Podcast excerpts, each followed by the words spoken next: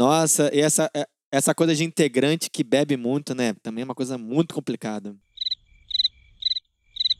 Silêncio. Todo mundo bebe muito aqui, é isso? Quero café! Salve, salve! Bem-vindos a mais um episódio do Cerveja e Café, onde a gente começa na cerveja e termina no café. Quem viveu sabe o que eu tô falando. Eu sou o Ricardo, apresentador do nosso segundo episódio, com pessoas incríveis que eu amo muito para contar histórias divertidíssimas. Espero que vocês gostem muito, que eu já estou aqui amando. Se você quer começar o seu podcast com o pé direito, você não pode deixar de falar com a Pode Gravar. Acesse o Instagram, arroba Pode Gravar com Demudo e comece já a aumentar o seu trabalho, engajamento nesse mundo tão incrível que é o podcast. Bom, e para começar, vou pedir para os convidados se apresentarem. Começa você, Ludmilla. Oi, eu. Ai, meu Deus, que Eu- pressão. Ai, eu tô tímida, gente. Não, eu sou Ludmila Reis. Eu sou cantora já há 84 anos. Mentira, não tem isso tudo. Tem só uns. ah, Só o corpo, né? Só o, uns o esqueleto já tá. Deixa esse negócio de tempo aí, de, de estrada pra lá, né? Bom, É, eu atualmente tenho um projeto autoral, é a banda Doren. A gente lançou esse CD em 2018 e já estava preparando coisas novas para lançar e acontecesse tudo, o mundo acabou, né? Mas a gente continuou trabalhando, a gente já tá. É, acabou, né, gente? Enfim, daqui a pouco recomeça. O bom da vida são os recomeços. Então a gente já tá voltando a colocar mais trabalho agora pra frente, agora que as coisas estão dando mais ou menos uma aliviada. Já deu pra dar uma situada em tudo como a gente tá conseguindo trabalhar, né, no meio da pandemia. Então a gente conseguiu se Uhum. reorganizar pra tocar o trabalho pra frente. E é só seguir lá no Face, no Instagram, arroba. É. Que legal. Fique tranquilo vocês que eu vou deixar tudo escrito no, na descrição. Ah, Não, e podem me seguir também, Tá. porque agora que eu também já coloquei a minha cabeça no lugar, já consegui me reorganizar para trabalhar com música dentro da Isso pandemia, é, eu também já tô colocando umas músicas lá no meu Instagram, é arroba. Que legal, show de bola, Lu. Continuando com as damas, vou chamar também na minha querida amiga Carol Faria.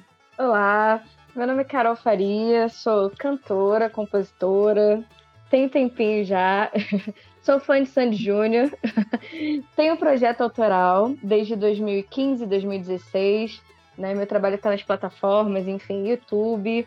Acabei de lançar uma música nova, se chama Tanto. Estou para lançar um clipe também dela, e enfim, tem muita coisa aí nas redes sociais. Pô, que maneiro, Carolzinha. Eu sou fã, tudo que a Carol posta, que a Carol põe de música, eu tô sempre acompanhando. Eu sou realmente aquele fã mesmo. Ah, obrigada, Ricardo. Prazerzaço estar aqui participando. Sou sua fã também. E, pra gente terminar com chave de ouro, mais um cara que esse, meu irmão, esse eu sou muito fã. Meu amigo de longa data, o relacionamento mais duradouro, 10 anos de relação, Luca de Castro. Muito bom dia, boa tarde, boa noite, meu amigo. Não sei mais que horas que são, mas é isso. É, que prazer estar aqui. Realmente, meu relacionamento mais longo. Você já perdeu as contas, né? Que já são mais que 10. Bem mais que 10. Com certeza, esse relacionamento é de uma vida inteira. E um prazer estar participando aqui do podcast e falar um pouquinho de mim, né? Que você pediu, não é isso? sim, sim. Então, eu sou cantor e compositor. É, compositor há menos tempo do que cantor, mas já canto há muitos anos aí na Noite Carioca e agora dentro de casa nas lives, né? Como a nossa amiga Ludmilla aí tava falando. a gente está se adaptando e, e é um momento muito louco, mas assim, a música ela faz companhia, ela cura, ela ajuda a gente a passar por isso, então a música não pode parar. E uh, eu tive uma banda com o Ricardo, que eu posso dizer que a gente nunca terminou o relacionamento, a gente só abriu o relacionamento para outras experiências, né, Ricardo? Pode crer. É, a Bizambê, uma banda queridíssima. Eu canto e cantei com a Carol Faria, a gente está sempre cantando junto. A gente tem um projeto aí cantando Sandy Júnior, que é super especial para nós dois. E, e eu tenho um trabalho autoral também, que estou cada vez mais investindo nele, está sendo uma delícia. Vou lançar coisas esse ano, meus primeiros singles. Ano que vem tem EP. Estou muito animado aí com todas essas coisas acontecendo, apesar desse momento louco de pandemia, né? Isso aí. Vocês veem que vocês perceberam que só tem cantores aqui, né? Exatamente. Hoje a gente vai falar sobre perrengues e pedidos absurdos que nesse eu acho que a gente é uma vitrola, né? Você coloca a musiquinha lá e a gente sabe todas as músicas, né? Ou coloca num valor absurdo, numa situação absurda. Então fica aí, você que está lavando sua louça, você que está faxinando sua casa, você que está dirigindo seu carro, se acomode, relaxe que vai começar mais um Cerveja e Café.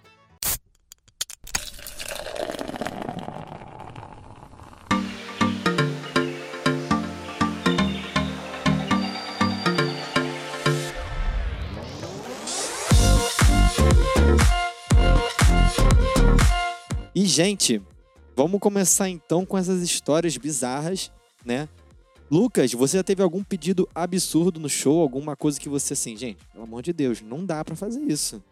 Olha, um pedido absurdo, eu vou lembrando ao longo do programa aqui, vou pensar melhor.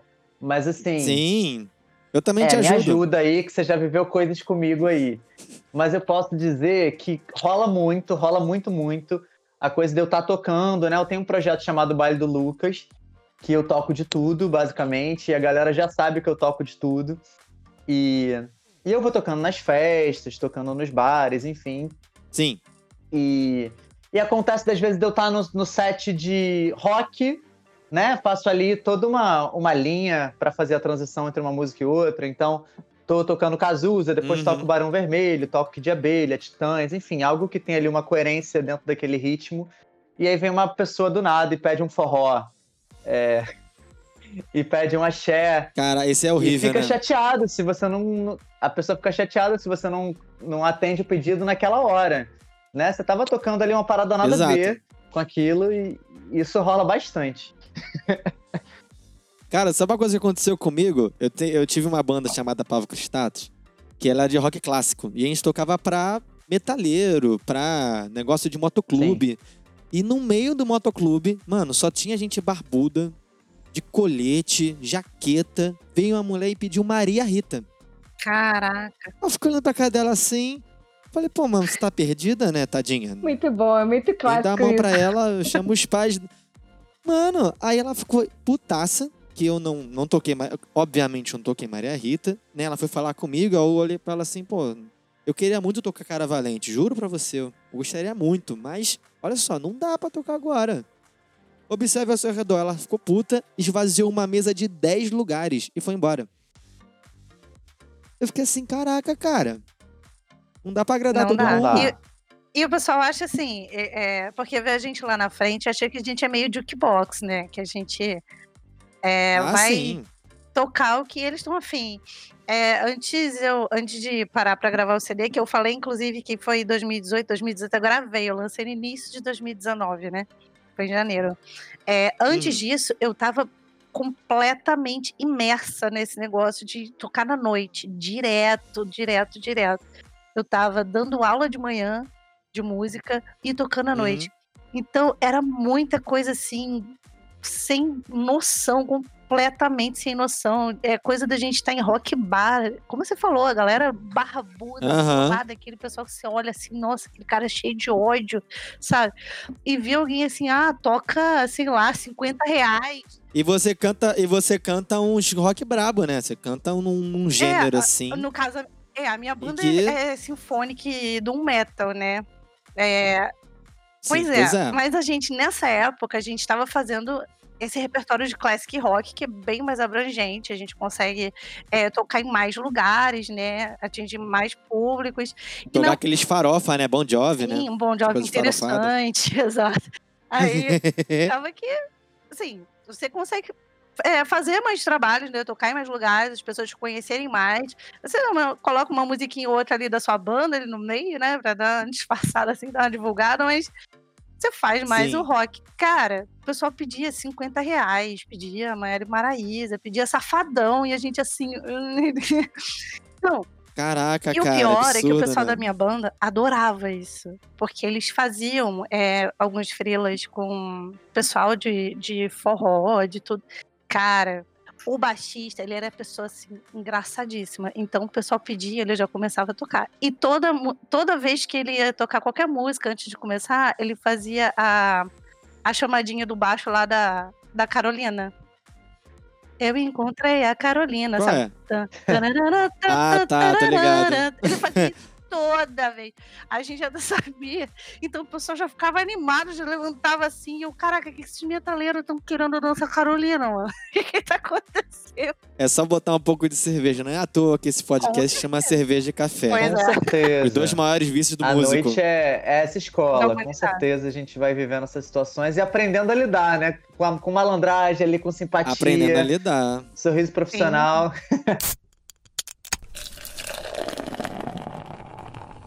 Eu lembro de uma vez que eu tava tocando com o Lucas e pediram Claudinho Bochecha. E só que tem. Eu, eu não lembro agora qual é a música, que fala várias, várias cidades, né? Acho que bairros, né? Do, do Rio É, de bairro Janeiro, do assim. Rio. Bairro do Rio de É Janeiro. nosso sonho a música. Nosso Sim, sonho. são as favelas, né? terminar. Começa a falar vários nomes de favelas. Isso. Isso, só que, pô, não, pra gravar tudo isso é complicado, né? O Lucas ia lá, e aí? pá, pá, pá. Aquela também. Aquela vizinha de lá, não sei o quê. E a, e- e a o galera pessoal cantando, vai. né? E a o galera pessoal vem. vai. O pessoal vem cantando. Não, mas eu, eu tenho. Agora fazendo muita live, eu posso contar pra vocês que assim. As pessoas ficam felizes se você toca um pedacinho. Né? Você Uhum, pode Verdade. comentar assim com um jeitinho: olha, essa aqui eu vou aprender melhor pra próxima vez, mas vou tocar aqui um trechinho.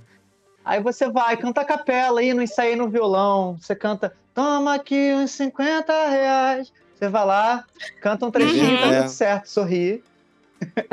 Exatamente. Acho que não só um.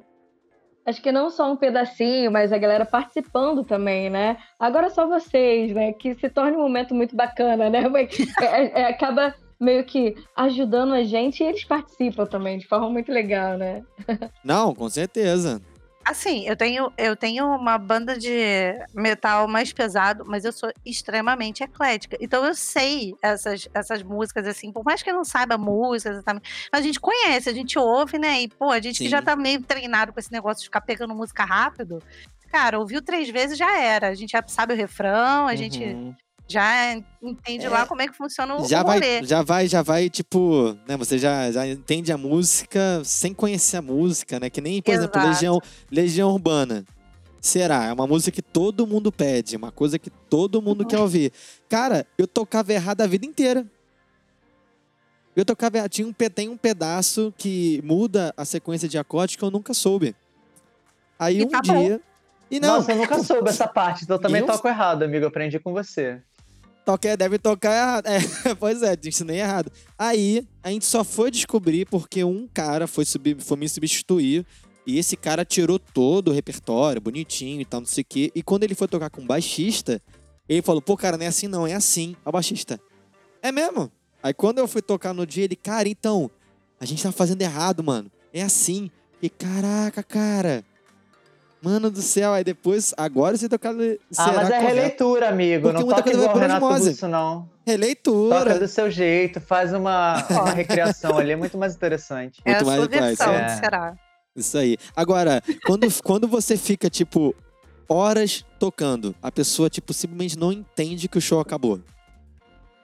Ai, nossa, isso é muito ruim. Isso é. Cara, imagina vocês que cantam em garganta, haja saliva, haja pulmão, né? Haja corda vocal pra aguentar ficar cantando assim o tempo todo, aí a pessoa não vai embora, não vai embora, não vai embora.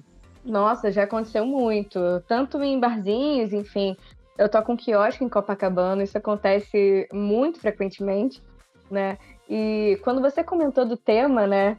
E, e chamou Uhum. para participar, eu lembrei logo de algumas situações, né? De alguns shows que eu fiz com o Lucas, né? Nesse projeto muito, assim, que, que eu amo, tenho um carinho enorme, né? Com o projeto Sabe o que que eu gente acho, tem. Carol? Sabe o que eu acho? Sabe o que eu acho? Diga. Eu acho que o problema é o Lucas, cara, porque eu também tive perrengue com o Lucas. Pô, sacanagem Então, eu é- gente. Eu lembro de situações assim, muito marcantes, assim, tanto perrengues quanto fã, se tratando de Sandy Júnior, junto com o Lucas, né? É, quanto como artista também, né? Nesse nosso projeto, né? É, a começar pela compra de ingresso, né? Que eu lembro muito. Nossa, Nossa. foi, Eita, foi, conta aí. foi muito complicado, né? Esse perrengue de, ai meu Deus, sua senha é qual? E a gente na internet se falando pelo WhatsApp. Não, a sua vai ser primeiro, vamos ficar de olho. Isso foi muito engraçado, assim, mas na hora Eu fui a gente pra tava... BH, né, amiga? Fui pra BH porque não tinha ingresso mim no Rio. Exato. Caraca, fã é fã, mano. Eu fui nos- Fã eu- é fã. Eu fui nos dois no Rio e no de São Paulo. Não muito satisfeita com. Não muito satisfeita com o, fui em três. E no nosso Caraca, show. Carolzinha. É. E no nosso show, né, é, eu lembro de um show em Nova Iguaçu que eu acho que foi o que a gente passou mais perrengue, assim, é, desse projeto. O, o Lucas pegou um trânsito danado para chegar e, e a gente tava assim naquela tensão, meu Deus, vai dar tempo, né? Tinha hora e o shopping lotado, a praça assim lotada, é, porque era Caraca. era um show com banda. Na verdade, o primeiro show com banda, né, Lucas? Porque a gente tinha feito um lá, né? Mas não Uhum. era com essa carga, né? A gente montou um projeto maior e tudo mais, né? É, e, e esse tava muito cheio, né? E o Lucas tava num trânsito, sabe? Junto com o baterista também, né? E depois o meu violão, a corda arrebentou e não funcionou. Acho que Pô, foi algo caraca, assim. a corda Deu muito errado no início, mas no final deu tudo certo. É, aquele bem. Caraca, que trampo. aquele tipo de coisa, né? Que esse foi um dos shows mais bonitos, assim, que a gente fez. Não só do projeto, mas, assim, acho que foi marcante pros dois, por esse perrengue todo e por tudo que se transformou depois, né? Porque no palco a gente se divertiu muito, acho até pelo perrengue que foi pra chegar, a gente se divertiu, se jogou, e o shopping tava lotado. É, eu me senti o Júnior, porque, assim, depois que acabou o show, tinha fila pra tirar foto com a gente, comigo e com a Carol. Não acredito. Sério, tinha fila, entendeu? O povo gritando, ah, lindas! Caralho. Esse show, esse show foi muito especial, assim, eu lembro no final, depois das nossas fotos, assim, a minha irmã chegou pra mim, cara, o shopping tava tremendo no Vamos Pular, todo mundo pulando, sabe, na praça de alimentação, porque tava super lotado mesmo. E a gente Foi tem uma todo foto... mundo que não comprou o ingresso. Porque o ingresso, a Carol comprou todos os ingressos. É complicado também. E foi no mesmo dia que eles estrearam o show no Rio, então foi uma conexão, assim. Foi muito lindo esse Caraca, dia, que foi lindo incrível. demais. Que incrível. Vocês veem, né? Vocês que estão ouvindo nosso podcast não sabem o que a gente passa no palco. Acontece de tudo um pouco, cara. Acontece de tudo um pouco.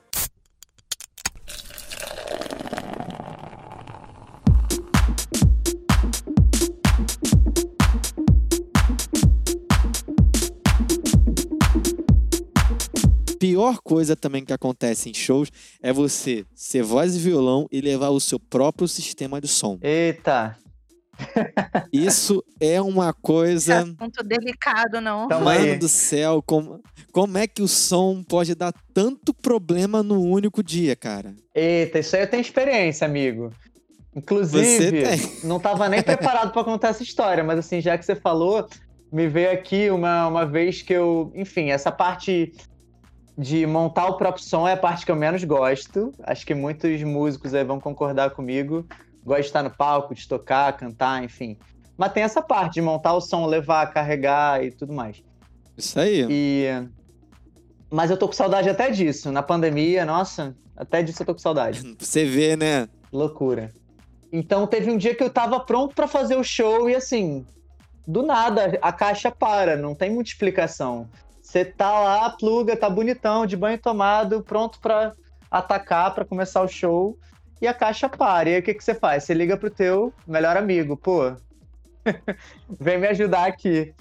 E eu liguei pro Ricardo, né? Meu show ia começar às três e meia, três horas. Eu falei, Ricardo, tá em casa. Como é que tá a tua caixa? Tô aqui na Tijuca. É, tem como vir aqui trazer pra mim uma caixa, me, me socorreu. O Ricardo saiu de Jacarepaguá. Isso que é amigo, gente. Falando aqui no ar. É, isso aí. Saiu de Jacarepaguá, pegou o carro, foi lá onde eu tava e, e levou. Levou pra mim a, a caixa e me socorreu, fiz o show e tal. E foi ótimo, foi lindo. Então. Quem tem amigo tem tudo, cara. Com certeza. Quem tem amigo tem tudo. Com certeza. Pô, quantas vezes eu precisei de um. De um. Substituição, tipo, Lucas, você vai fazer alguma coisa? Não, o quê? Pô, acho que você deixou de ir, você deixou de ir a um show pra, pra, pra substituir o meu vocalista, não foi? Foi. Naquele dia do Madame Surtou, né? Isso. É. Você foi substituir o G, o vocalista da minha banda Tribu Caribu. Mano do céu, ele deixou de ir a um show pra cantar no dia e foi muito maneiro. É, eu ia no show da Zélia Duncan, que é uma das minhas cantoras preferidas. Só pra deixar claro, pontuado aqui, no né? Circo Voador, que é o meu lugar preferido da vida, eu falei, não, é o Ricardo. Pra deixar mais um ponto aqui. eu falei, é o Ricardo. Só pra okay, deixar o negócio lá. mais grave ainda. Você entendeu que foi um negócio assim, você tá vendo o que eu fiz Observe. por você. É. Sentiu a maldade, né? Não, não, mas ele sabe. ele sa- E, foi uma... e e eu agradeço ele até hoje, porque foi um show incrível, foi muito legal. Foi uma energia Foi bem super legal mesmo, maneira. cara. Fizeram. Cara, fizeram um hashtag não volta G. Por causa do Lucas. Não, gente, o, o G é maravilhoso, isso, G. Não, mas o G é maravilhoso. Não, o que eu tô tentando dizer aqui é porque, tipo, meu irmão, foi bom pra caramba o show. Foi bom pra caramba. O pessoal chegou lá, ó. Aí começou, aí a, gente, o, a Tribo Caribu tem um fã-clube. Aí, lá no fã-clube botaram, aí, G, se você não quiser mais voltar, não tem problema não, tal, não sei o quê. Porque todo mundo que tava no fã-clube viu o show do Lucas. E foi animal. Foi muito legal, gente. Foi animal mesmo. E aquele rolê, né, de você aprender as músicas no dia, pegar ali. Claro que eu já cantava muita coisa, mas é sempre um super rolê. Você tem um show pra fazer Super rolê. hoje, ensaiar hoje e descobrir que você vai fazer o show hoje, né? Caraca, se virar nos 30, né? Isso é uma coisa que a gente faz num talento, num talento que ninguém É imagina. verdade. Ninguém imagina. Uma vez, ó, eu, eu fiz uma vez um show que eu fui o vocalista. No, no momento do show. Foi um trampo, eu tinha um grupo de samba.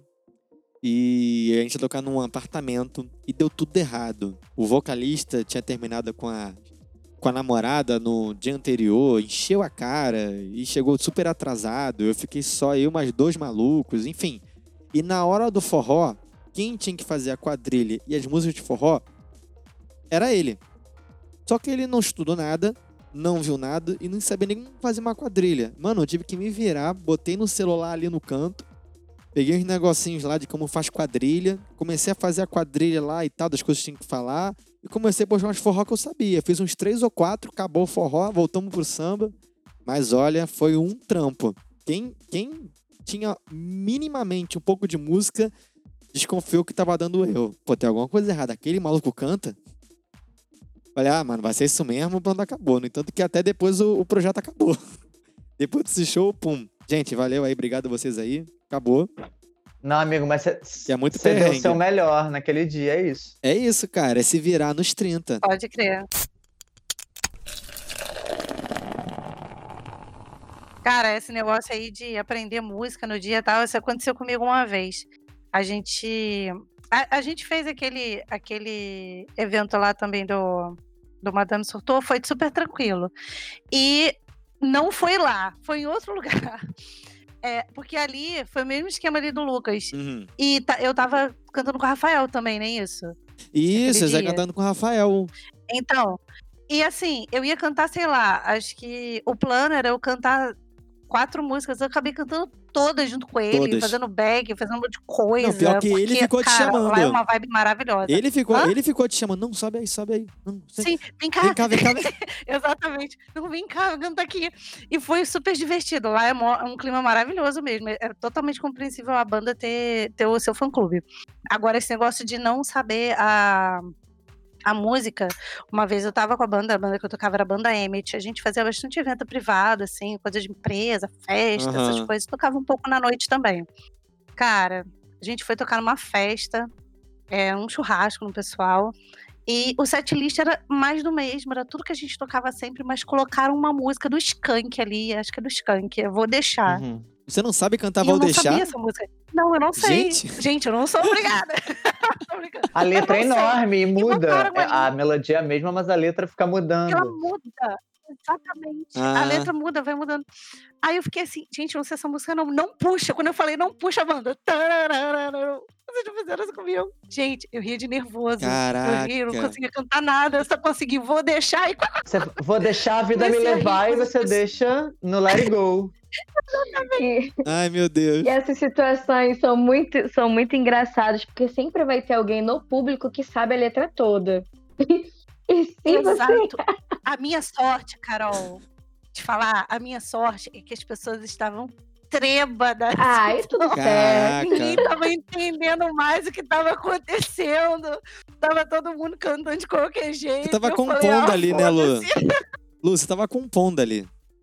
Gente, eu vou fazer uma Cara, outra música. Vocês já, você já devem ter tocado em festa com bebida e sem bebida. As festas com bebida são sempre melhores, né? Principalmente a partir do segundo set. já bebeu e aí você reza com pra certeza. dar tudo certo.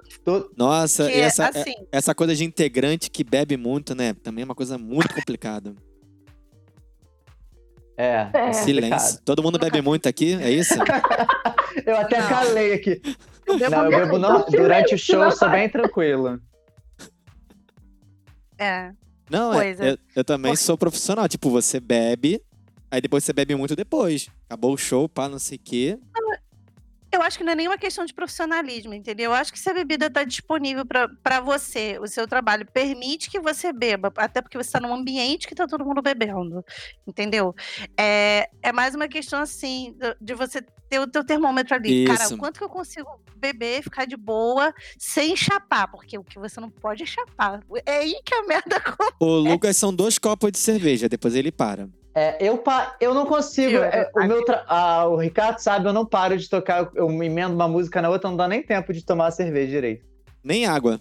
Não dá, eu, não, eu emendo as coisas, não dá. Cara, nos shows eu não costumo beber, de verdade, só depois. Eu tenho... Mas é isso, né? Exato. Né? afeta a minha voz de um jeito, assim, nossa. Eu fico assim, melhor não, deixa eu aproveitar depois que eu fizer aqui, sabe, tudo certo. E aí depois eu. Vocês são de curto. ficar. Vocês são de ficar rouco fácil? Qualquer coisinha fica rouco? Hum, não. não. mais. Eu, eu costumo é. ficar. É, eu já fiquei mais, assim, mas. É, acaba que por conta das minhas aulas, eu dou aula de canto também, não tem tanto dia de descanso, assim, sabe? E, uhum. e aí nos dias de descanso, geralmente são os dias do show, e aí fica uma coisa meio que emendando na outra, né? Mas eu já, já fiquei muito, muito rouca, assim. Hoje, não tanto, né? Mas a minha voz é um pouquinho frágil, por isso que eu evito beber, né? Senão eu ia curtir um pouquinho também um no pouquinho início. frágil. Insensível. Sim. É de lua. Então, comigo foi o contrário. É, quando eu tava fazendo mais show, eu ficava menos rouca. Porque acho que eu tava, eu tava mais frequentemente trabalhando a voz ali, trabalhando musculatura também. Então, tava mais no pique, entendeu? Uhum. Depois que eu parei de tocar na noite, aí deu uma baqueada. Por exemplo, a, gente, quando toca na noite, faz shows de quatro horas. O resto uhum. uma pausa, você fica ali, né? Sim. Você for contar, são quatro horas o que a gente fica cantando, quatro e meia Sim. às vezes. Então, quando, quando você para de fazer isso, é igual malhar, né? Você tá ali malhando, você tá no condicionamento. Quando você para, já dá uma caída, uhum. você já há uma hora cantando já tá dando uma morrida ali. Então, hoje, hoje eu tô bem mais tranquila. Acho que hoje, se eu for pegar assim um show de quatro horas pra fazer hoje, vai ser uma parada assim meio. Tem que parar pra treinar. Pra mim. Tem que parar é, pra treinar. um bagulho bem doente. É resistência, né? Mas... Resistência total, né? Isso, Não, e esse é... cuidado, esse cuidado com a voz é fundamental, né? Na verdade, é, eu acho que todo mundo meio que começa a cantar na noite, assim, meio que, ah, vou cantar e não cuida muito da voz, e aí é um ambiente muito propício para beber, cantar quatro horas, né? É, e eu fui, eu fui ficando rouco sério, assim, e era constante, muito cansado. Quando eu comecei a fazer aula de canto, que eu comecei a me ligar, que tipo, opa, tem um limite aqui, vamos fazer show só até né, quatro horas aí não são quatro horas exatamente, né? Tem os intervalos aí, vamos fazer dois intervalos de meia hora. Cada um se organiza de um jeito, né? Mas assim, dentro da possibilidade, Sim. tentar dar esse intervalo, respeitar ali o tempo de show. Quando você sabe que, você vai, que vai ser mais punk, é, tomar mais água, aquecer a voz. Sou meio chato com cuidado com a voz, assim, de, de aquecer sempre, entendeu?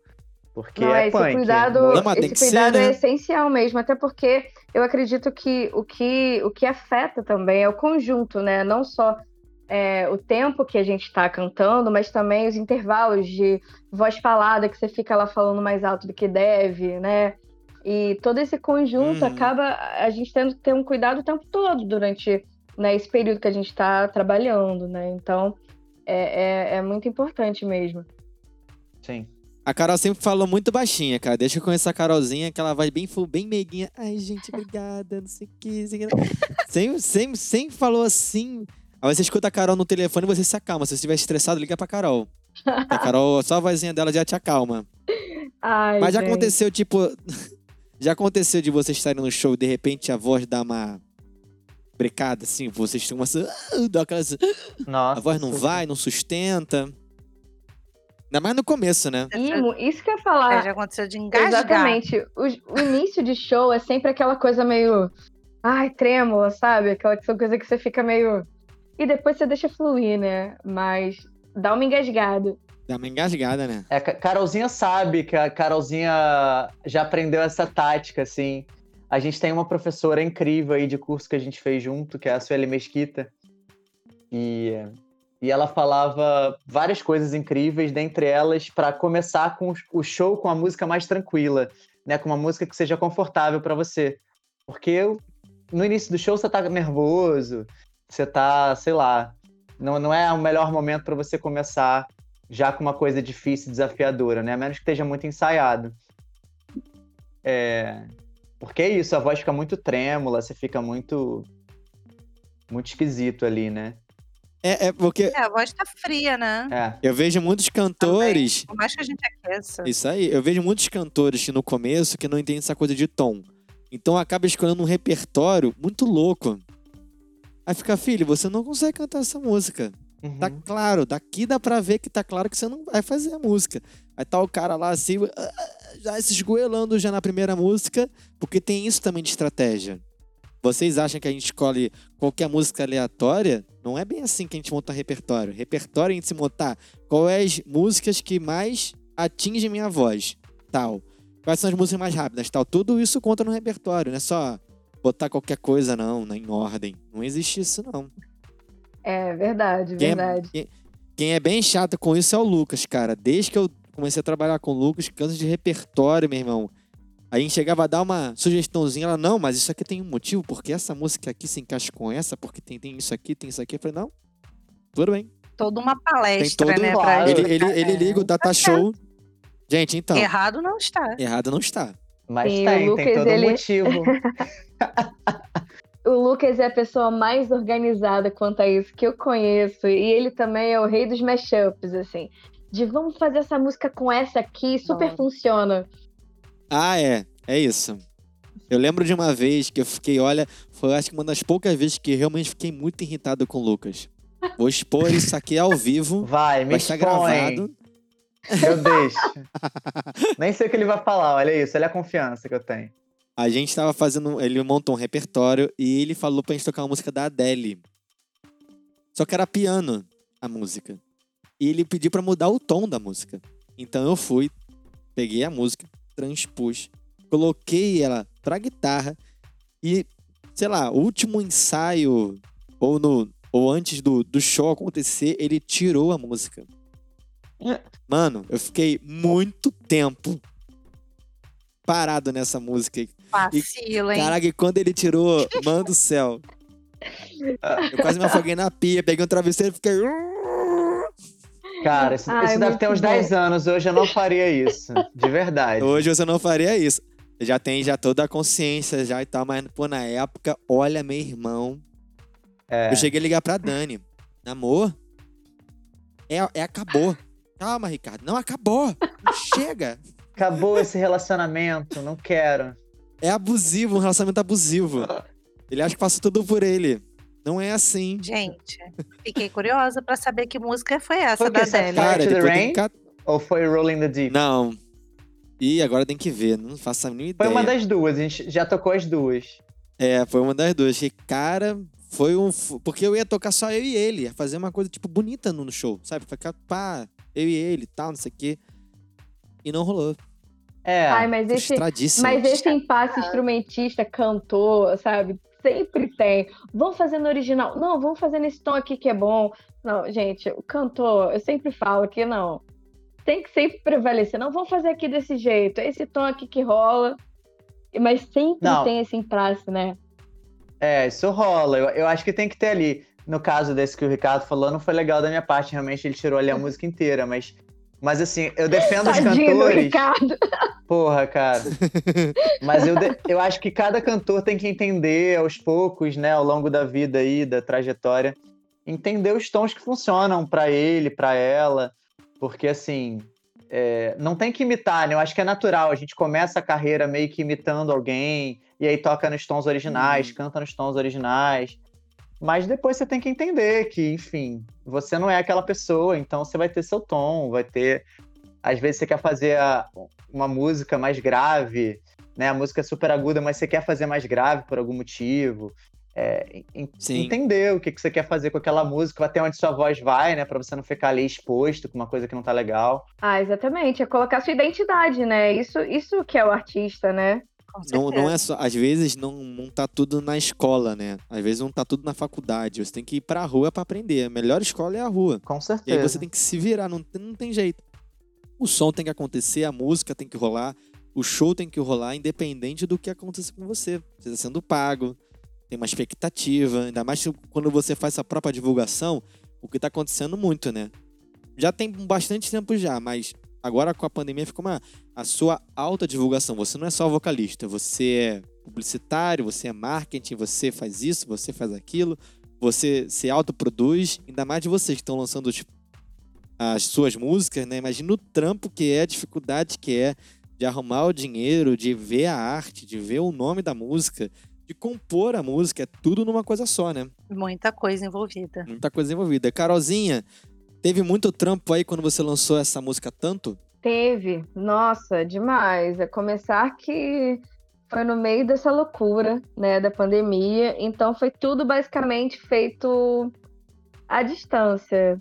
Eu aqui, o produtor lá em São Paulo, né? E, Caraca. É, durante uns três meses a gente ficou conversando entre decisão de que música seria, né? Em seguida, arranjo ele ia me mandando e eu ia né, dando esse retorno para ele, né? E até que eu fui lá única e somente para gravar, né? Fiquei na casa de uma amiga, super segura, fui lá só para isso. É... E depois teve todo o lance da divulgação, né? Que é exatamente isso que você falou, né? A gente tentado meio que dar conta de tudo.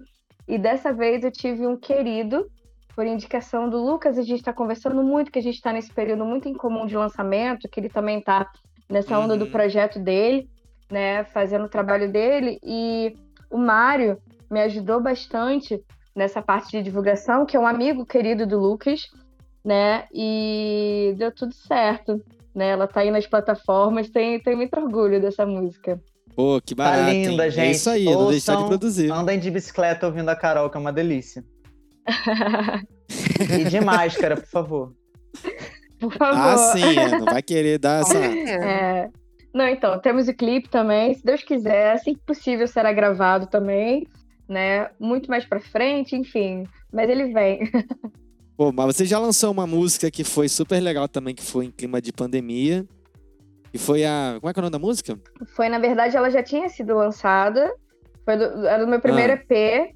E aí eu fiz um clipe quarentênico com ela, né? Todo mundo na sua casa, e ficou registrou, muito legal. né? O nome da música é Uma Vida Boa. E cada um Isso. gravou lá o que estava fazendo de bom, né? É, na sua casa, enfim. É, de que forma estava lidando com isso tudo e ficou, assim, uma energia tão boa no clipe. É, não teve ah, momento melhor, maneiro. assim, pra, é, e, e, não teve é, situação melhor, assim, para ele ser colocado, né? Participando, é, tantas pessoas que curtem meu trabalho, quantos amigos queridos. Eu tava lá. Eu fiquei... Você tava no clipe, né? Fiquei aqui. Lucas participou do clipe. Eu tava lá, é ótimo. eu tava aqui eu na minha casa, aparecendo o clipe à distância, gente. respeitando o distanciamento. Exato.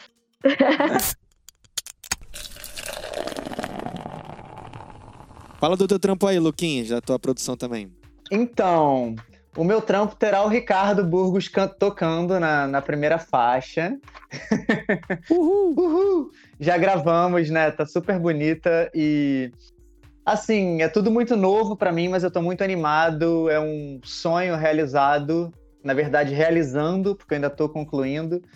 Hoje, no dia da gravação do podcast, eu acabei de voltar do estúdio. Então, de certa forma, é um projeto quarentênico também, para usar o adjetivo da Carol, que eu adorei. É, então, a gente começou um pouquinho antes da pandemia a gravar, eu e o Junior Tostoy, que é um produtor incrível, é, super incrível, que gravou com, com pessoas que eu admiro, assim, Lenine, Isabela Taviani, Pietá. É, então, assim, é uma grande honra estar trabalhando ao lado dele e tô com uma equipe incrível também, me ajudando em mil outras coisas, né? O Ricardo estava falando aí de tudo que o artista independente precisa fazer, que não, não só cantar e compor, mas também fazer live, fazer conteúdo, vídeos, é, participar da divulgação, planejar, né? Tô agora pré-produzindo meu primeiro clipe dessa primeira música, é, que é uma música muito especial, ela foi produzida com muito carinho e virão aí mais algumas músicas. A gente vai fazer um EP, né? Esse ano a gente lança singles, estamos decidindo na quantos. E ano que vem a gente lança o EP com mais músicas. E é um projeto aí pra gente dançar. É o que eu posso dizer. Que maneiro, cara. Ué, cheio de mistério oh. ele, gente. Olha ele, né? misterioso. Né? É, pois é. E você, Lu? Lu, você lançou, já lançou, já tem um tempinho já, mas também deve ter sido maior trampo, é. que foi com banda, né? Composição foi, era da banda? Foi uma coisa assim, meio doida, porque foi o seguinte: eu compus todas as músicas, foram 11 músicas, e na época não era banda. Eu cheguei no estúdio é, pro produtor e falei: olha, eu tenho isso aqui, quero fazer. Aí ele tá aí, a banda. Eu falei: então, não tem. Caraca. Ele, sério. Foi só eu, então, de início, era só eu, eu não sabia nem o formato que eu ia lançar o projeto, não fazia ideia de como é que ia acontecer. No decorrer da gravação, eu fui decidindo como é que ia ser as coisas, eu resolvi colocar um, um projeto de banda, né? Porque ainda não tinha as pessoas, então era só um projeto. E a gente gravou as 11 faixas. O nome do álbum é The Darkest Days. É um álbum que é bem introspectivo, é, fala sobre crises pessoais, essas coisas, mas com um final feliz, enfim. É, é, uma, é, uma, é uma trajetória de autoconhecimento. Que incrível! E tudo, e, e tudo sai de você, tudo isso. pá. Foi. Que incrível! Foi. Eu, eu compus a, as músicas, eu fiz as harmonias e o produtor tocou. Gente, vocês são muito empoderados, gente. Tá no Spotify, vocês tudo decidiram é. tá, tá nas redes aí pra gente ouvir. Vai.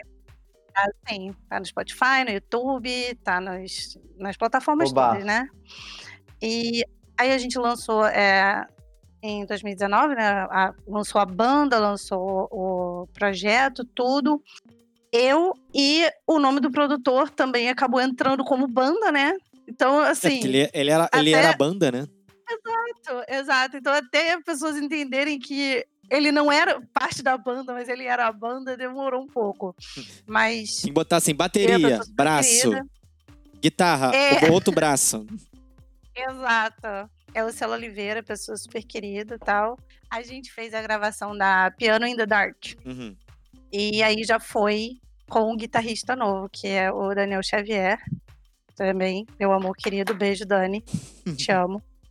E meu parceiríssimo, pessoa incrível, talentosíssimo, poeta, multi-instrumentista.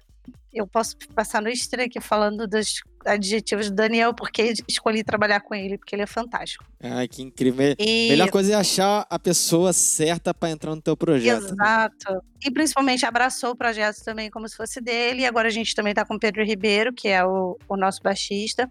E a partir daí a gente começou a compor coisas. Mas antes a gente é, gravou, a gente chegou a gravar, olha só, um trabalho é, acústico uhum. do Darkest Days e umas outras músicas. Mais bônus. E aí, é, umas outras versões acústicas também. E a gente não lançou. A gente falou, não, vamos fazer o seguinte, vamos aguardar, vamos continuar escrevendo. A gente já tem umas sete músicas prontas para o próximo álbum. E a gente está cheio de material para fazer e não conseguia se encontrar para gravar, para acertar as coisas. A gente tem estrutura de home studio em casa, tanto eu quanto o Daniel. Então a gente falou assim, vamos fazer isso agora. Então agora a gente já voltou a trabalhar a produzir de fato, né? Porque a gente nunca para de produzir, verdade seja dita, né? A gente escreve, a gente arranja, a gente pode até não estar tá publicando, mas a gente está sempre fazendo alguma A gente faz um disco pensando no próximo, é... né, Ludmilla? Eu tô vivendo isso. Exatamente. e assim, isso, isso que o, o Ricardo falou, da gente ter a, da gente tomar a frente de produção de vídeo, de produção de conteúdo de mídia social. Isso tudo, cara, olha, os vídeos, Lyric Vídeos, foi, foi a gente que fez. Os vídeos de música que a gente lançou, o, o Highest Place, o primeiro foi o Celo, uhum. é, Oliveira e a Gabi Vessoni que fizeram. Mas o, o outro, que foi o Hyperbolic, foi toda a gente que fez. A gente gravou os takes, a gente editou, a gente fez tudo sozinho. É isso. E é um trampo absurdo, assim, quem assiste fala, nossa, cinco minutos de vídeo, caraca. Nossa, uma alta em... produção, né? Vários conteúdos bacanas, mal sabe que só tem uma pessoa é gerenciando coisa, tudo aquilo, é. fora eu imagino que com Carol e Lucas seja do mesmo jeito, que eles botem a mão na massa para fazer tudo, porque, né? Olha, no começo, no começo que eu trabalhei com o Lucas, eu vou contar um negocinho que eu acho isso que foi muito legal. No começo, quando eu comecei a trabalhar com o Lucas, que a gente ficava no amarelinho ele disponibilizava um caderninho, brother. Com a ordem e as cifras. Eu até hoje tenho isso. Olha. Ah. Eu até hoje tenho. Ele, ele imprimia, encadernava e dava pros músicos. falei, gente. Gente, que fofo. gente, isso, isso, isso, se isso não é amor verdadeiro, eu não sei o que Era é. muita paixão, ah, gente. É, com certeza. Meu primeiro show da vida com 18 com anos certeza. no Amarelinho. Foi lindo. Pô, Cara, foi muito, muito bom. Ele chutou minha pedaleira nesse dia, foi incrível. Ricardo nunca esquece disso. Eu, eu desliguei, nunca eu desligava esquece. o Ricardo nos shows. Eu, eu, eu dançava muito, eu não tinha controle do meu corpo quando eu dançava. E aí eu chutava, desligava os, os músicos. Acontecia. Não, é porque também era complicado. Eu também era inexperiente, então não levava extensão, não levava esse tipo de coisa. Então eu botava, eu, eu tocava com uma pedaleirazinha da Zoom e eu tocava com a fonte dela, que era uma coisa gigantesca, em cima do palco, porque o Amarelinho era um teatro meio antigo. Então as tomadas era, tipo, basicamente no meio do negócio. Mano, o Lucas é aquela coisa super animada, negócio bombando, um monte de gente, luz piscando, aquela coisa toda. Mano, ele deu um bico na minha, na fonte da pedaleira e levou a pedaleira embora. Eu fiquei. Cara. Eu fiquei, caraca, cara. Aí eu tô vendo uma, uma, uma mulher baixando assim. Aí pegando assim, pô, isso é meu, você pode me devolver? Aí o Lucas lá, né, dele lá e tal, acho que não tinha reparado na hora. Aí eu fui, me liguei e tal. Ainda bem que foi tudo muito rápido e voltei a tocar. Aí eu tentei jogar um pouquinho mais pra lá e tal. Aí o cara da operação, ele viu. Ele liga nessa aqui, liga nessa aqui. Eu fui, liguei naquela ali e continuei tocando.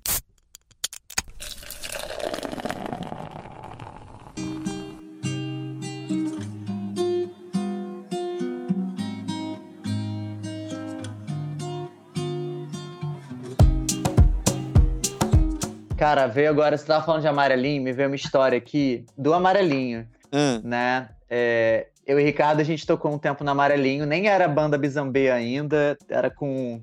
Era Lucas de Castro. Era Lucas de Castro e banda, e, e era uma zoeira, assim, o repertório tinha de tudo. Era o baile do Lucas naquela época, mas hoje em dia o baile do Lucas faz mais sentido. Naquela época era, né, Ricardo? Era Xuxa com samba, com axé, com. Era. Era tudo ali. Mas, Carol, já, já tinha medley, tá, Carol? Só pra você Já tinha, isso tá na minha essência. Ah. Desde já sempre, tinha. né? Senão não é Lucas. Desde sempre. O mais famoso foi a Lady Gaga. Ah, eu fiz um, um medley da Lady Gaga incrível que eu tenho que repetir. Ninguém esquece esse medley. Ninguém esquece. Ninguém esquece. Ah, eu quero ouvir sempre depois, funciona, hein? sempre funciona, é isso. Os é melhores isso. medleys. Eu começava com Bad Romance, ia pra Paparazzi, depois eu ia pra Poker Face, voltava pra Bad Romance. E olha que ele é purinho, hein? Ele é purinho. não toma nada, não se injeta nada, é, é dele mesmo. É, nessa época era. Hoje em dia eu não sou mais tão puro, não, mas na época era. Não tomava nada, nem bebia álcool, fui demorar. É, então, a história do branco que você perguntou, que quando deu um branco, no amarelinho, num desses shows que a gente estava fazendo, eu cismei, que eu cismava de colocar uma música no repertório e colocava, né? E falava com a banda e tal. Eu cismei de fazer aquela música do Caetano Veloso, Não Enche, Uhum. que é gigantesca a letra, né? Me larga, não enche. Você não entende nada, eu não vou te fazer entender. Hoje em dia eu sei a letra toda, mas assim, eu não sabia, eu não estava seguro. E coisa de mãe, né? Vocês sabem que praga de mãe pega. Pega, pega. Eu aprendendo a música, minha mãe, essa letra aí é gigante, você vai errar, você não vai saber. Por que, que você vai tocar essa música? Ninguém vai saber essa letra, vai ficar lá chato no show. Cara, pra quê? Eu bati pé, falei, vou tocar, vou tocar, vou tocar. E aquele tipo de música que vocês, de- vocês são cantores, devem conhecer, de tipo, você errou um pedaço ali no meio, ferrou. Mas assim, você errou um pedaço no meio, você nunca mais volta. Entendeu? Aham. E aí foi isso. Eu, eu errei e na hora eu lembro de ter olhado pra cara da minha mãe. Minha mãe tava lá rindo. E ela, tipo, não te falei que você ia errar essa música? E aí ficou aquele Dona vácuo Gleide, no show. Um beijo. Mães. Meu Deus. Cara, qualquer coisa você manda o Ed Mota, tá ligado? Resolveram o problema. Pô, Em inglês é mais um fácil. tempo, em inglês né? você começa a falar Pô. fish, cat, wow, show. Sei lá, você fala qualquer coisa. Né? É mais fácil enrolar em inglês. Em português fica muito na cara que você não sabe a letra. Né? Fica muito na cara. Ai, muito bom. É. Cara, eu vou ser sincera, muito honesta aqui. Eu já recorri muito ao meu bom e velho amigo tablet. E ficou lendo. Óbvio. É, tem vezes que não Claro, tem jeito, não. Cara, a gente, olha só, a gente tem um cérebrozinho só pra fazer tudo, assim, pra gravar letra, pra lembrar de pagar a conta, pra ter, sabe? E a gente só tem. Tem a gente só tem. A gente só tem um cérebro que se divide ao meio. Então não é nem inteiro o Então- negócio. Pois é. Então, ó, você vê, é, eu sempre, eu, eu vou ser sincera aqui, eu, eu criticava muito quem tinha a muleta do papel, sabe? Uhum. Quem ficava o tempo inteiro olhando assim. Eu nunca gostei é, disso, de eu fazer isso. Quando eu comecei, eu era bem escrota, chata mesmo. Eu achava péssimo, criticava. Hoje eu não critico, não, sabe? A gente vai envelhecendo A gente assim, amadurece, sem revelar né? a idade. É, a gente. A gente para de se preocupar com coisas idiotas, né? Sim. Porque isso é uma bobeira. Cada um vai, vai achar a sua melhor forma de fazer a sua apresentação. E às vezes um papel ali não vai fazer tanta diferença no final do resultado, né? Com certeza. tá Não, e cada, cada certeza. situação é uma situação, né, Cara. Ludmilla? Pô, decorar, decorar um show exato. de 50 músicas não tem como. Não, Não, exatamente. mas quando a gente tem 20 anos, exato, quando a gente tem 20 anos, a gente acha super, que a gente é super tudo, né? Aí depois, quando a gente vai pegar um show de quatro horas para decorar a letra, a gente. é, aí o negócio já fica Aí diferente. fica, Aí eu comecei a recorrer ao meu bom e velho amigo. é, era um tablet, né? Que eu Uhum. usava porque era bom, porque eu conseguia, às vezes, ampliar, né? E diminuía e conseguia ler de longe. aí a pessoa ainda usa óculos, tá ligado? Aí tem que botar o óculos. Caraca, eu não tô enxergando. Deus Não, do nem céu. o- Mas eu fazia assim, é, as músicas que eu. é, tipo, o Lucas falou, ah, essa frase aqui eu posso embolar com a outra, não sei o quê. Eu já, às vezes já deixava só aquela frase ali, tá ligado? Só o começo, né? da música. É, eu botava as músicas na ordem, às vezes nem botava letra, mas botava assim, a ordem do repertório. E tipo, essa música aqui eu tenho esse problema, então eu vou botar essa frase pra eu não esquecer. Claro, É isso a aí. tem que usar os artifícios. Mas já deu branco inúmeras vezes. Nossa, que cara de pateta. Fica... Canta qualquer coisa e vocês. É isso aí. Vocês E você, é, Carolzinha? sucesso. Nossa, eu lembrei de uma situação junto com o Lucas. Olha só, o Lucas sempre presente. Olha A só, gente gente. projeto- Tô falando, tô falando. É, eu tô começando a achar que eu- a treta é o Lucas mesmo. Não, Ai, mas gente. assim, nesse momento estava só eu no palco. A gente tinha o Entre Amigos, não era isso? Sim. Então, nosso show no Beco das Garrafas foi muito bacana também. E um, um show que a gente fez lá, é, eu cantei uma música, era, era uma autoral, uma composição minha. Acho que foi, enfim, uma das primeiras vezes que eu cantei. Não deu branco nessa, mas a música fala sobre perda, né? E eu me emocionei muito, chorei no final.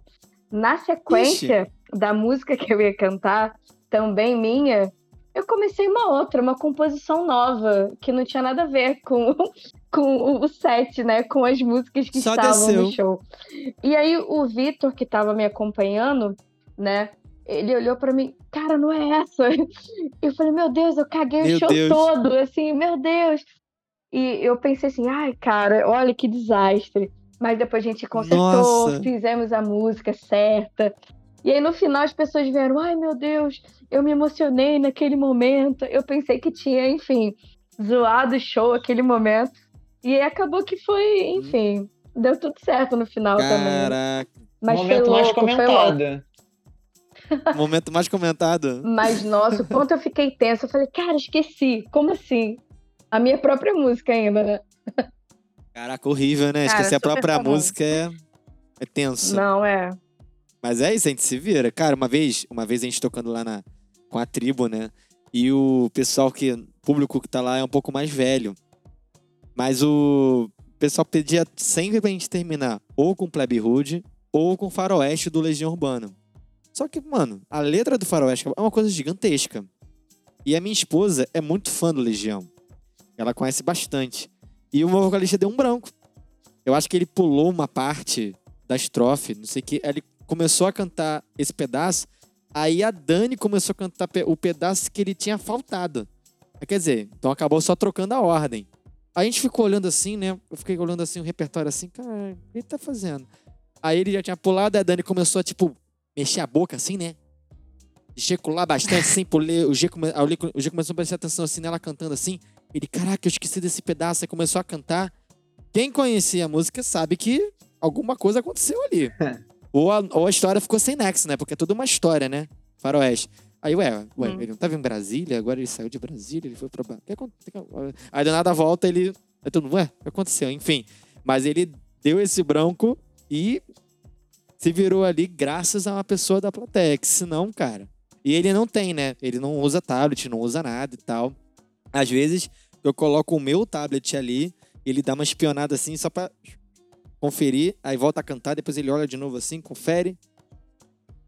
Ele não, não gosta de papel, não gosta de papel, tem que ficar mexendo, tem que ficar assim, tem que ficar assado, não sei o quê. É, mas eu, eu acho que dá, cara, porque assim, quando eu tava tocando, que eu usava o tablet, eu tava só cantando.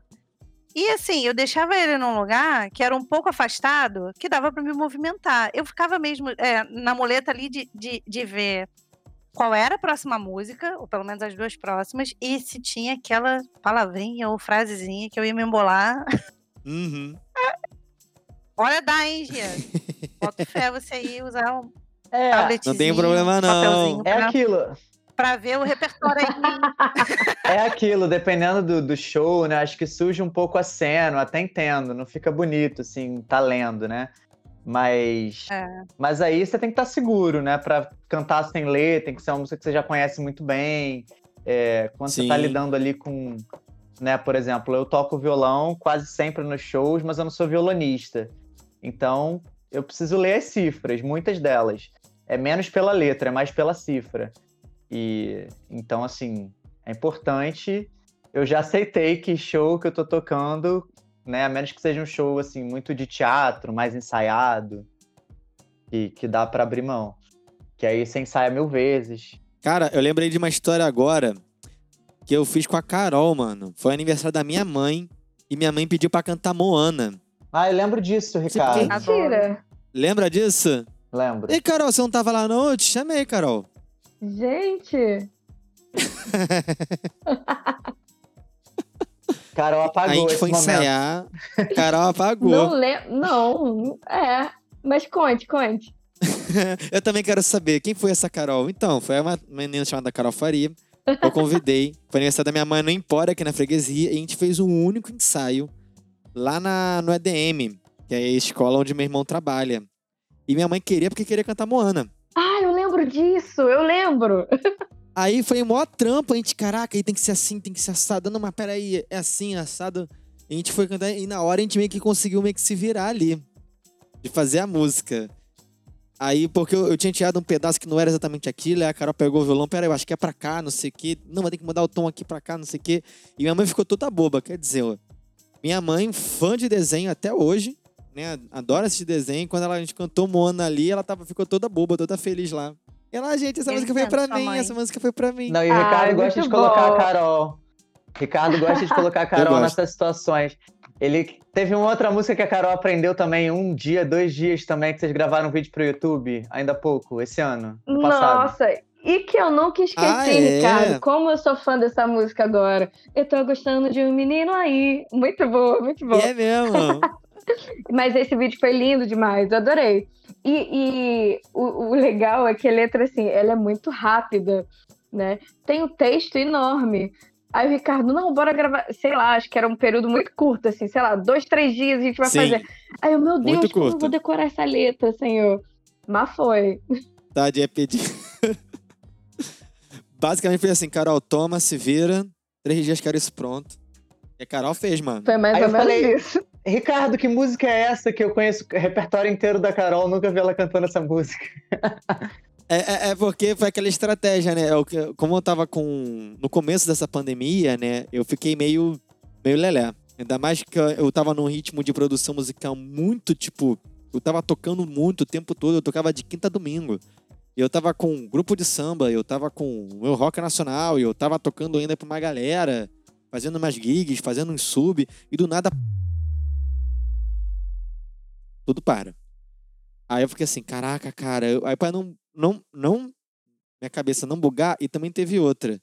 Porque os consultórios que eu trabalhava também e meus pacientes particulares também, todo mundo parou. Eu fiquei, caraca, cara, eu vou ficar doido aqui. Vou ficar doido. Aí eu, come- aí eu lancei esse canal no YouTube, aí eu chamei. Luquinhas, tá faltando a Lu pra botar no- nesse projeto aí, pode crer. Chamei Luquinhas, chamei a Carol e tava na vibe dessa música. Mano, essa música, eu tô gostando de menina aí, tava tipo. As meninas que estavam. Jovenzinhas que estavam publicando, mano, de celular, tipo, maroto, com som ambiente e tal, não sei o quê.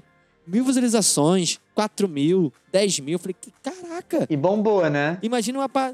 E bombou. Nossa, no vídeo da Carol bombou, cara. Eu falei, não, vou produzir um negócio muito maneiro com a Carol. Aí eu mandei pra Carol, Carol, tem que ser agora, porque a música tá hypada, você precisa fazer. Foi por isso que eu te pedi tanta pressa.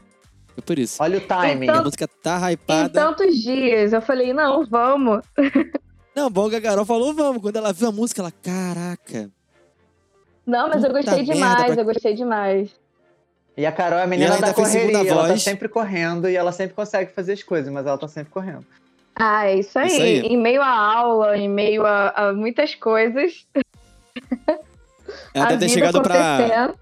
Ela deve ter chegado pra aluno assim, vamos aprender essa música aqui, mas eu não quero, vamos essa aqui, vamos aprender essa aqui. Todo mundo vai aprender essa música aqui agora. Você sabe que depois de um tempo, alguns alunos meus fizeram. É, Vitor falando. Eu tenho alunas pequenas, né? De 7, 8 anos, né? Então, essa galera cu- curtiu, né? Muito, muito essa Uhum. música. E Ca- é Carol e Vitória, né? Que cantam. Tem uma música também muito Isso. famosa, né? Delas. Eu não vou lembrar o nome agora. Mas acho que é a primeira que, que, que explodiu, assim, né? É, E que as minhas alunas pequenininhas todas sabem. Aí, viu, deu uma, deu, foi, foi na hora da hypada mesmo pra. Oi. E passou, passou dos 4 mil já o Carol e. Ricardo, influenciadores. Influenciadores, isso aí. Carol e Vitória quem? Carol e Ricardo. É. Eu, hein? Quem é Super Vitória? influencers. Daqui a pouco a versão deles vai ficar mais famosa do que da Carol e Vitória. É. Ah, é muito bom.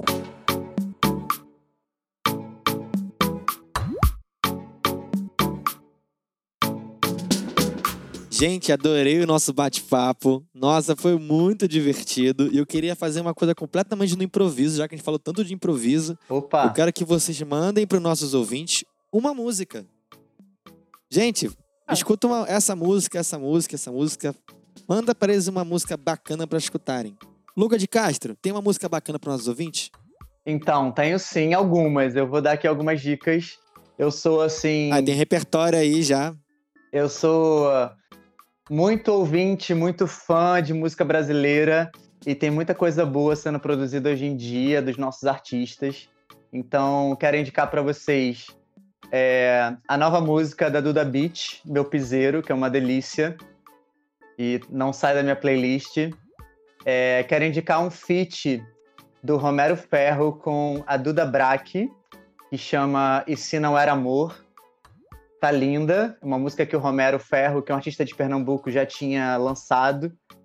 E que ficou mais linda ainda com a Duda Braque. Tá muito bonito o timbre deles dois juntos ali. E eu quero indicar, porque eu sou fã, eu sou amigo e tudo junto, eu quero indicar é, a música da Carol Faria, tanto. Que já tá aí oh. nas plataformas. Ah. E tá muito gostosa e também não sai da minha playlist. Vamos ouvir música brasileira. Isso aí, muito bom. Carolzinha, tem uma música bacana para nossos ouvintes? Ai, Lucas, te amo. Ei, bom, Lucas te já... amo, amor. Lucas já, já fez o meu merchan. Gente, escuta então. Todas as plataformas, no YouTube. Então, a música que eu tenho para indicar, eu, escuto muito, muito, muito música, música brasileira também. É... E uma das músicas que eu tenho mais escutado, que não sai da minha playlist, quase que diariamente aqui, é Elisa Fernandes, uma artista incrível, que eu amo demais, curto muito. O nome da música é Paiol, é uma das minhas preferidas. Eu tenho tantas aqui para indicar, assim, de tantos artistas, né? Assim como o Lucas sugeriu três, né?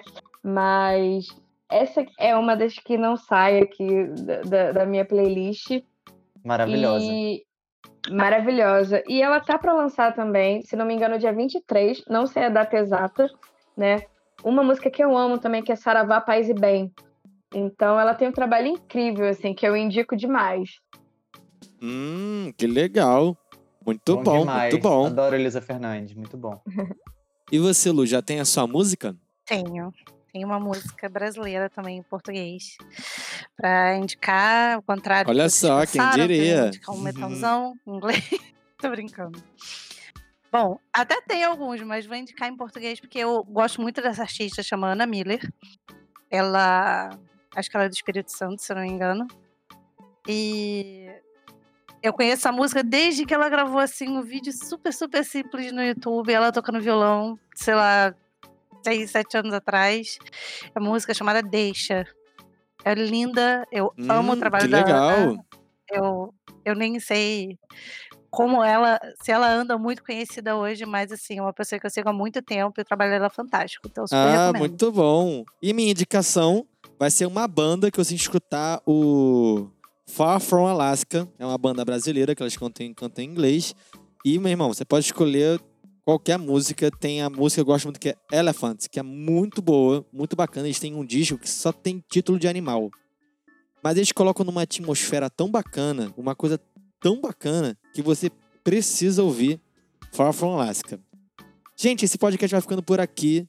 Lembre sempre de quando você quiser começar seu podcast, você pode entrar lá no Instagram, arroba, pode gravar com Demudo, mandar um direct e começar já o seu podcast. Lembrando que esse podcast está sendo feito de forma remota, cada um na sua casa, sem comprometer nada, na forma mais segura possível.